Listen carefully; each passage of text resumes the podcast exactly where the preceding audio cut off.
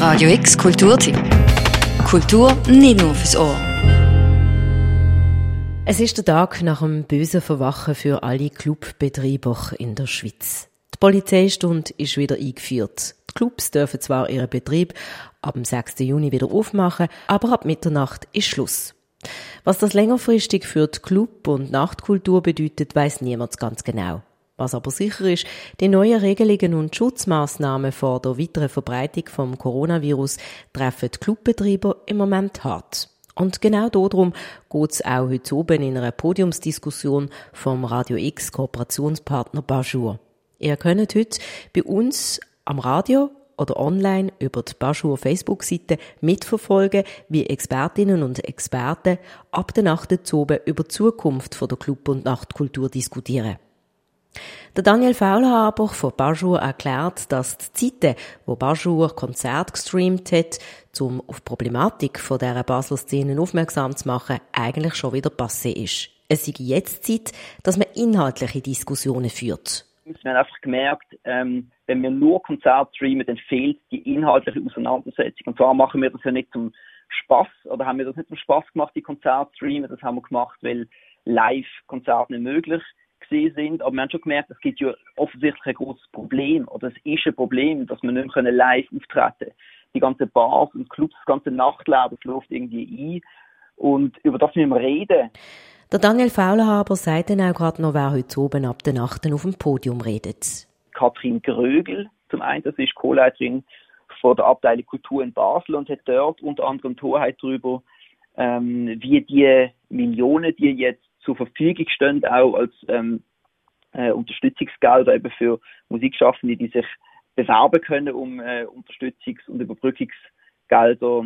Genau, sie wird können ein bisschen darüber berichten, wie das Geld verteilt wird ähm, und wie viele Anträge zum Beispiel schon reingekommen sind und wie wir jetzt schon ein bisschen gehört haben, kleine Sneak Peek sind eben viel mehr oder einige mehr Anträge reingekommen. Der Betrag den Bedürftigen ist höher als der, der bereitsteht. Wie geht statt mit der Situation um? Fragezeichen. Jo Verscha, Großrötin, ähm, Lobbyistin für die Nachtkultur mit Kulturstadt Jetzt, ist eingeladen. Sie möchte mit Kulturstadt Jetzt eine Taskforce Nachtleben organisieren, ähm, implementieren. Würde man sicher ein bisschen darüber reden, was, was muss passieren auf der auf dieser Seite. Und dann haben wir zwei Vertreter aus der sogenannten Nacht- und Alternativkultur eingeladen. Zum einen der Marlon McNeil, Labelbetrieb von A Tree in a Field, selber Musiker und der Luca Piazzalonga. Da ist doch ein Tausendaffer, möchte ich fast sagen, ähm, Künstler und hat unter anderem so eine Do-it-yourself-Hilfsplattform, äh, eben die Kulturklinik ins Leben gerufen. Und äh, dann haben wir noch einen weiteren Gast, der Michel Massmünster, Soziologe, Kulturethnologe. Mit, mit, mit ihm möchten wir eigentlich mal die Frage klären, ob die Nachtkultur an sich eigentlich auch systemrelevant ist, weil das Wort immer so um ist jetzt, oder systemrelevant. Ist die Nachtkultur, wie, wie wir finden, zum Teil auch ein bisschen stiefmütterlich behandelt wird im öffentlichen Diskurs, ist sie eigentlich auch systemrelevant. Nochmal zu den Facts, die seit gestern bekannt sind. Ab dem 6. Juni dürfen die Clubs wieder aufmachen. Allerdings unter folgenden Auflagen. Es dürfen nicht mehr als 300 Personen pro oben in den Club. Die Namen der Gäste müssen registriert werden und am 12. Uhr Nacht ist Schluss. Das Sandro Bernasconi, Vorstandsmitglied vom Verein Kultur und Gastro und Musikchef der Kaserne, sagt Folgendes zum Entschluss vom Bundesrat. Also grundsätzlich begrüßen wir dass Lockerungen stattfinden wenn man es noch genau durchliest und dann darüber stolpert, was das genau heißt für Restaurationsbetrieb, dann eben auch die Nachtclubs erwähnt werden, dass jeweils äh, um 12 Uhr Zapfenstreich ist und dass ähm, Konsumation ausschließlich sitzend erfolgen darf, dann runzeln wir uns alle die Stirn. Und wir fragen uns einfach, ist denn die Ansteckungsgefahr grösser, wenn man ein Bier in der Hand hat oder ein Drink? als wenn man das nicht in der Hand hat. Also es wirkt ein bisschen wie ein Spießruttenlauf jetzt für die Clubs. Und gewisse Clubs können das natürlich auch nicht einhalten, weil wenn sie überall Konsumationsmöglichkeiten sitzend bereitstellen, dann wird das auch die Kapazität einschränken. Zudem kommt das Nachtleben normalerweise dann anfängt, wenn es dunkel ist. Im Sommer wäre das also erst nach der Zähne zu. Dass die Clubs zwei Stunden später schon wieder zumachen müssen, entspreche nicht dieser Kultur. Ein weiterer Punkt, wo der Sandro Bernasconi hinterfragt, ist, ob es tatsächlich der Sache dient, wenn am 12. Uhr Nacht alle Leute vom Restaurant, von den Bars und von den Clubs gleichzeitig auf die Strasse raus. Das ist das, was wir einmal gesagt haben, dass eigentlich die Clubs, Restaurants, Bars, das ist eine Art Wechselspiel zwischen denen und dass das eine Entlastung ist vom öffentlichen Raum. Und äh, da setzen wir ein großes Fragezeichen, wenn um 12 Uhr alles zugeht, wo sollen denn die Leute an? Und wir gehen davon aus, dass wir auch beobachten in den letzten Wochen, dass die Personen, die Menschen, den öffentlichen Raum natürlich nutzen werden. Also ob dann Problem kleiner werden für den Staat, bezweifle ich sehr, weil eben die Clubs dienen den öffentlichen Raum entlasten und haben quasi unterstützende Maßnahmen durch einen ordentlichen Betrieb für den Staat. Und darum fragen wir uns wirklich nach wie vor, wie soll denn das funktionieren, wenn man 12 Uhr zumacht? Wir kennen die Bilder von der Steiner Vorstadt, es hat Bilder gegeben vom Rheinufer, wo sehr, sehr dicht bevölkert war nach der 12. Und es drängt dann all die Menschen in eine Illegalität hinein. Wir haben vor dem heutigen Abend auch mit der Grossrätin vom Jungen Grünen Bündnis und Mitglied von Kulturstadt Jetzt geredet, der Joe Verja. Auch sie sitzt heute oben auf dem Podium. Denn Kulturstadt Jetzt hat schon seit dem Anfang der Corona-Krise die Dringlichkeit in Sachen Rettung von der doch sehr diversen Basler Clubkultur erkennt.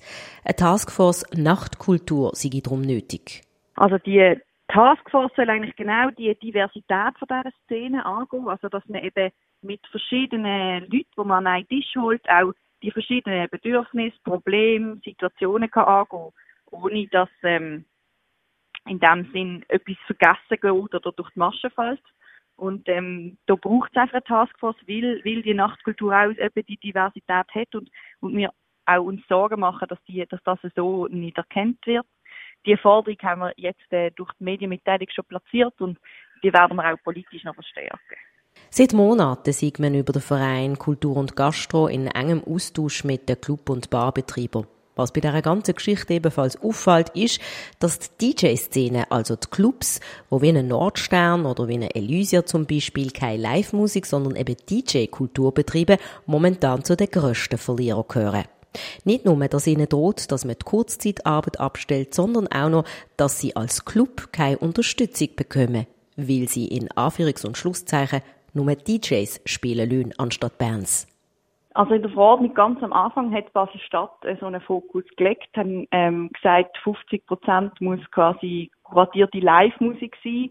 Mittlerweile hat man aber auch durch, also durch, durch ein bisschen äh, Beratungsarbeit können erreichen, dass es, dass es äh, mehrheitlich äh, kuratierte Live-Musik muss sein. Aber ja, die DJ-Szene, gerade auch dort in der Frage von was ist am Schluss ein kuratiertes DJ-Programm und was ist dann halt vielleicht auch einfach ein Unterhaltungsoben, wo aber durchaus auch wichtig ist für die Nachtkultur und unterstützenswert. Also dort die Grenze ziehen, das ist ein sehr grosser, schwieriger Punkt, wo, wo man unbedingt auch muss angehen, weil eben die DJ-Szene auch in, in der Stadt extrem wichtig ist und fürs Nachtleben extrem wichtig und darum auch unterstützenswert. Auch der Sandro Bernasconi kritisiert diesen Punkt stark.